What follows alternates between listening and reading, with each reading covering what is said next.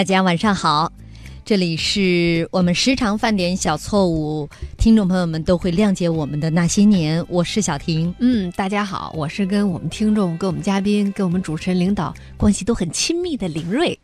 大家好，我是很少犯错的老纪纪中展。嚯，大家好，我是特别想和两位美女犯错误，一直没机会的大龙猫朝阳。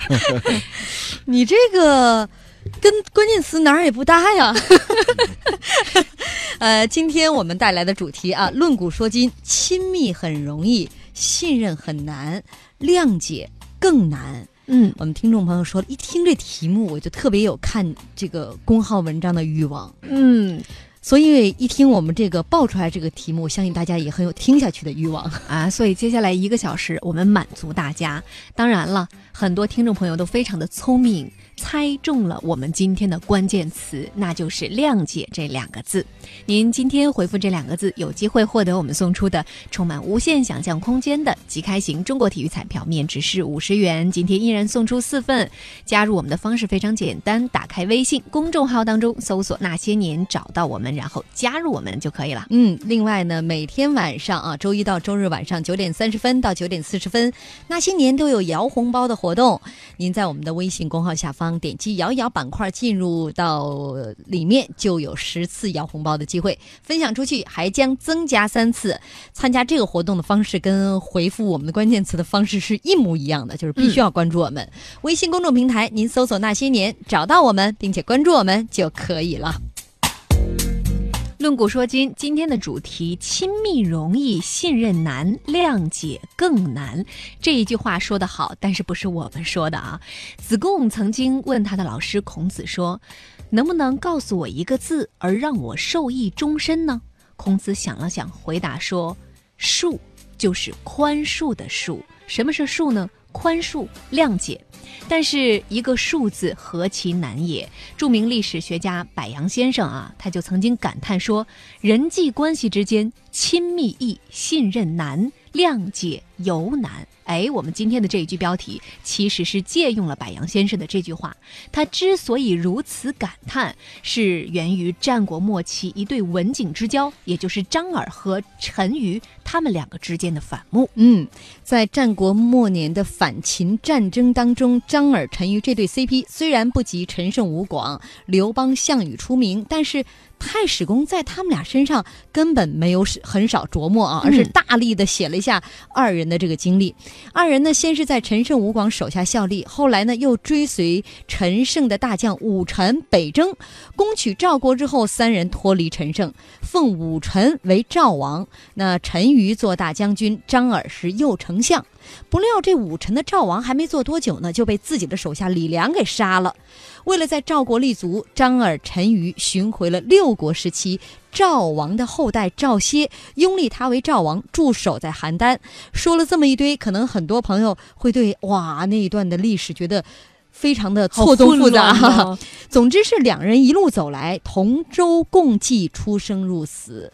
但是这对原本令大家艳羡的刎颈之交，最终竟然变成了生死冤家。嗯，怎么回事呢？话说当时啊，各地反叛四起，秦国发兵镇压。秦国大将章邯领兵到达了邯郸，张耳带着赵王歇就逃到了巨鹿城，结果被秦国大将王离团团围住。秦军是前有猛将，后有补给，兵多粮足，攻击越来越猛烈。再看巨鹿城内呢，那几乎是弹尽粮绝。而就在此时啊，陈馀在哪儿呢？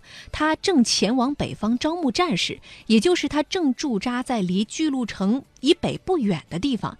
于是张耳就想到了自己的这个文景之交，他就不断的派人去催促陈馀前来救援。嗯，但是陈馀也有他的考虑哈，自己的手下不过几万人呀，敌强我弱，贸然前去救援，无异于以卵击石。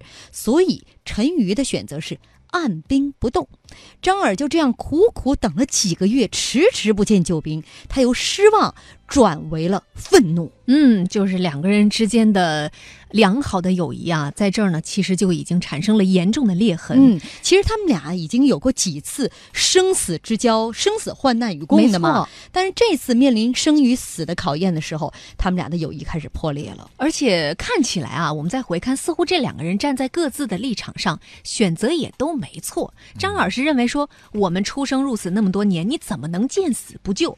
但是陈瑜认为说，就算我发兵，也是。白白送死啊！你看两个人好像从各自的立场看都没什么大错，但是在当时的那种情况下，有没有一个更好的能够折中的办法呢？嗯，张扬，我觉得，呃，从表面上看起来哈，你作为这个。呃，刎颈之交，你应该去救你的这个好兄弟，是吧？嗯，大家这是从这个角度上来。这不仅是好兄弟，还是好同事呢，因为都是赵王手下的这个左膀右臂呀，一个团队的。他这个这是他们这个这个感情发生变化的一个重要的一个一个起点啊。其实这个里面啊，最主要的是陈馀他的判断是没有错的，因为这里面有一个细节哈，就是说不去救这个张耳。第一，我该救，我也不应该是救你。我应该是救救当时的这个这个这个赵王，嗯，我应该先救王，我怎么可能先救帝呢？对吧？既然连连这个这个国君都不能救，一个主要的原因就是确实救不了。这里面一个有两个地方可以证明这一点，一个呢就是当时这个被兵围困的时候呢，其实这个这个张耳的儿子。也来了，也带了一万多人，他也没去打。对张敖，他也没有去去去去发兵去攻啊，他也跟陈馀在他旁边挨着，大大营扎帐在那等着呀。就说明这个形势啊，他确确实实救不了。包括其他几个国家来的这个兵力也都没敢打，所以这个就说这个形势判断是正确的，就不光是连你救不了，连这个王也救不了。嗯，这个所以说，首先他判断是正确的。第二一个呢，就是说他出发点就直接就说咱俩是好兄弟。应该同年同月死啊！你应该用你的死来证明咱俩之间的感情啊！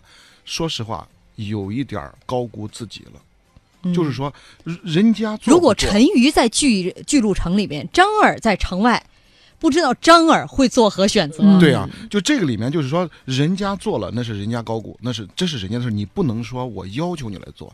不不光是在古代，就是在现代交往来说的话，也是这样一个道理。所以说，他期望过高，对自己的。估计也高过，甚至高过了对这个这个对一个王，超过他的对这个一个将士的召唤力了。就这个时候，其实已经超越了理智了，就是这感情感大于理智了。嗯，他得到失望呢，相对来说也是正常的。所以说后来就没有人说，那你把你儿子怎么样了呢？嗯嗯，所以在张耳当时的判断是因为情感大于了理智啊。他这里有一个很重要的一个环问题，他过去他们两个。感觉好像生死与共、相濡以沫，是因为他们那时候是生命共同体。一个人有难，那个人马上就要完蛋。比如说他们在城城墙外面去守门的时候，嗯，被人家发现，他俩在一起啊，一个暴露了，另外线上的蚂蚱。哎，对。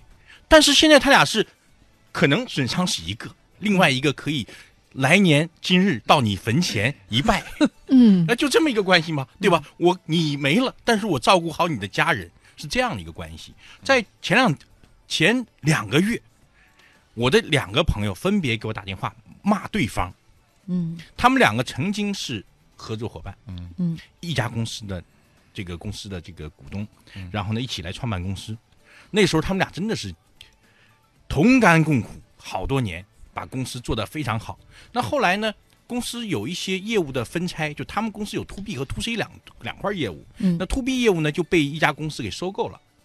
然后其中有一个合伙人就进去了，to C 业务继续做，没钱了，没钱了，to C 业务这老兄呢就跟 to B 业务老兄说：“你能不能借钱给我？嗯，或者是你担保一笔钱给我？”嗯，他说不行。首先，第一借钱，我觉得你这事儿现在不靠谱了。对，担保呢，我是公司的职业经理人 CEO，但我不是最大股东，我担保没资格，我必须要经过股东会决议。那他就觉得。太不是兄弟了。当年咱们俩把做做了一个好公司卖掉了，你你进大公司里面吃香喝辣的，我带着一些不确定的业务，然后继续熬着，然后现在碰到这么困难的时候，你不你不帮我。当年咱俩可是碰到没有给员工发工资的时候，咱俩可是卖想要卖房子的。嗯，那时候咱们都能卖房子，为什么现在你不能？嗯，其实站在两个人角度来说都有道理。哎，对，但是你要想，当时是他们两个做这家一起做一家公司啊。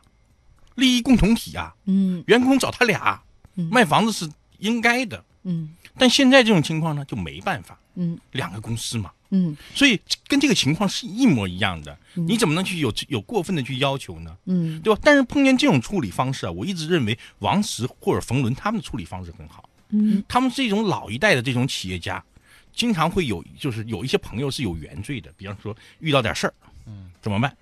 跑过去了，说哎，那个王总或者冯总，咱们老交情了，能不能借点钱给我？借点钱我好跑路。这个你想，如果你要给他钱，借给他钱跑路，那你这是什么包庇罪呀、嗯那一般处理方式呢？像王石他们就处理方式，王石是砰砰砰砰给你讲个道理，告诉你去，你就去自首吧。然后剩下事儿我帮你安排，就以后你家里什么我帮你安排。嗯，冯仑是我借你钱，但是我这钱给你干什么？路费去自首去啊，哦是一样的这种处理的方式。嗯你看他们处理的方式就非常好，嗯对吧？就是很有理有据，而且不给自己招事儿，嗯而且老兄弟还能对得起。类似于这样的还有啊，那个像你比如说像孙宏斌，孙宏斌也是一个商业奇才，他当年在联想的时候，二十多岁的时候也是年轻气盛，非常有冲劲儿，但是最后柳传志在的时候就把他送到监狱里去了。嗯最后当然那个后来法院又判他是无罪的，说他侵占公款，在他出狱之前，他跟柳传志深谈了一一一次，说说我不会怨恨你的，我非常而且我还非常佩服你，我呢我现在要做的事情特别多，我希望呃将来还能够咱俩进行合作。柳传志特别佩服他，借他五十万再次创业。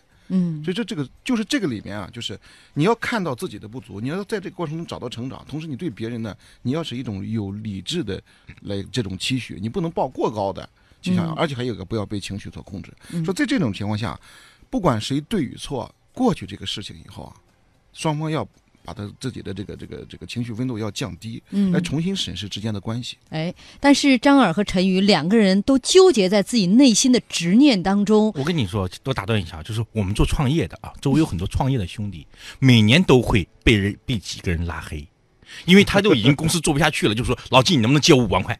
最后五万块，然后找一圈儿然后说我借了一圈了都不借，就你了，我认为咱俩关系够，你能不能借？我说哥们儿，五万块钱我也不能借，因为你投进去还是死掉，嗯嗯，对吧？然后人家就说靠，见死不救，拉黑。好，这样我们这个稍微休整一下啊。嗯，刚刚也是讲到了，遇到一件事情，每个人站在自己的这个角度上，或者说或者说按照自己心中的这个执念，这个疙瘩是没有办法解开的。就像老季说的，那这个人心中的理想，我就认为我可以再投入一把，但是你们为什么就不帮我这一次呢？哈、我们稍微休息一下啊，稍后再来看一看这个历史上。张耳、陈瑜这对著名的 CP，在各自心中有了这样的一个执念之后，他们的友谊走向了何方？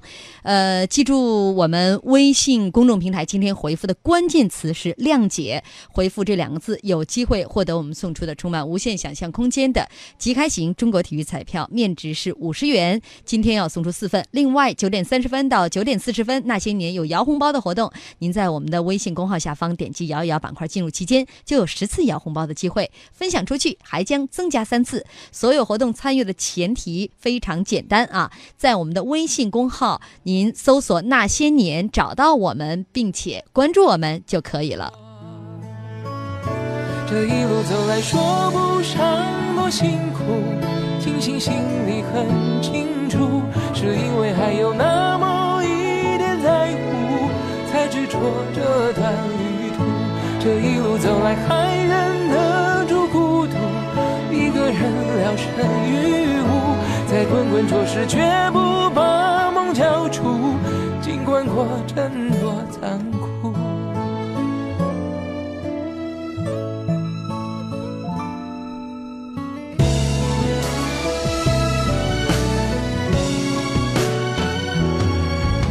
心偶尔酸酸的，渗出泪水咸咸的，时刻捧出爱是暖暖的，心里一直有你，为了你我不放弃，曲折坎坷崎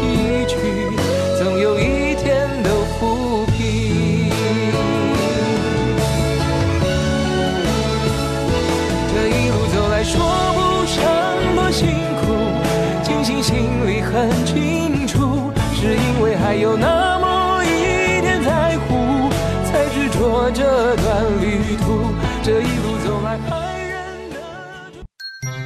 打开微信，选择添加好友，输入那些年，第一个官方认证的账号就是我们啦。那些年每天都有礼物送哦。还没添加的小朋友，快快加！已经添加的小朋友，么么哒。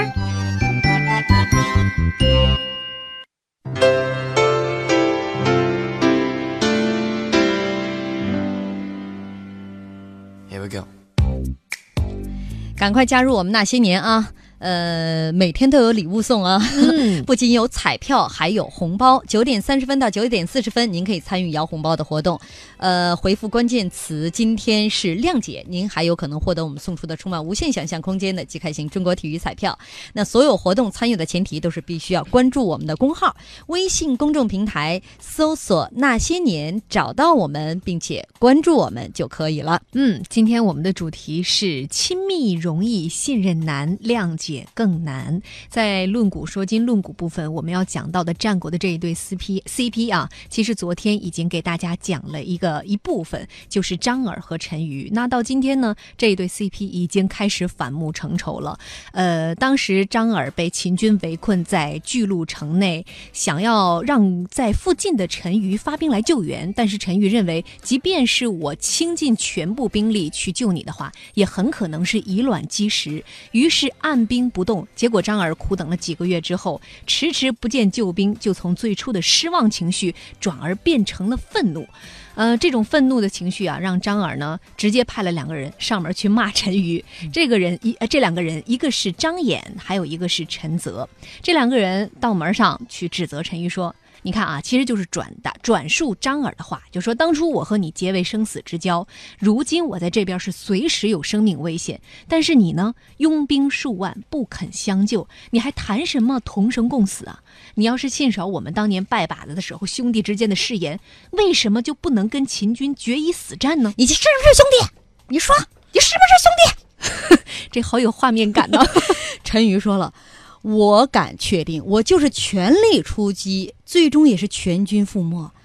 我要是不去送死，我还可以留着这条命为赵王、为我的张哥来报仇。嗯，要是大家都去死了，那就相当于这种肉包子打狗啊，有什么意义呢？嗯，你看，其实陈玉说的很有道理，但是派来的这两个小兵啊，一看就是，呃，非常认同张耳的观点，说什么呢？事已至此，我们宁愿同归于尽，以后的事儿我们管不了那么多。嗯，看这两个人先打一场，万一赢了呢？对，万一赢了呢？这是一种赌博的心态啊！这两个人都把话说到这个份儿上了，陈宇也非常的无奈，他只好派了五千人马给张衍和陈泽，让他们带领着去试着攻打秦军。结果呢，就像张耳当初预料的那样，全军覆没，没有一个人生还。最终巨鹿之围是谁解了呢？项羽，项羽带兵解了巨鹿之围，赵王歇、张耳才得以出城。这出城之后啊，张耳、陈馀两人相见，张耳再度指责陈馀见死不救，并且责问说：“我那俩死党张衍、陈泽二人的下落呢小弟呢？？”嗯，陈馀如实回答，但张耳不信呢。啊，你说他们俩怎么死的？你告诉我怎么死的？陈馀没想到张耳对自己竟然已经不信任到如此地步，一怒之下解下将军印信推给张耳，随后起身如厕。嗯，其实就是当时先发泄了一下，对你不是不信我吗？咣叽，我解下来这个印信官，儿我不干了，行不行？嗯，哦，然后这期间啊，他去如厕了。张耳的一位宾客说了一番话，他说：“臣闻天与不取，反受其咎。”什么意思呢？就是我听说呀，这老天给你的东西，如果你不接受的话，是不吉祥的。你看，如今陈将军把印信交给你了，这是天意，您赶快收下它吧。这于是张耳啊，就收起了印信。等到陈瑜如厕回来之后，发现，哎，原本放桌上的印信没了，瞬间明白印信被张耳收起来了。我就意思意思啊，你还当真？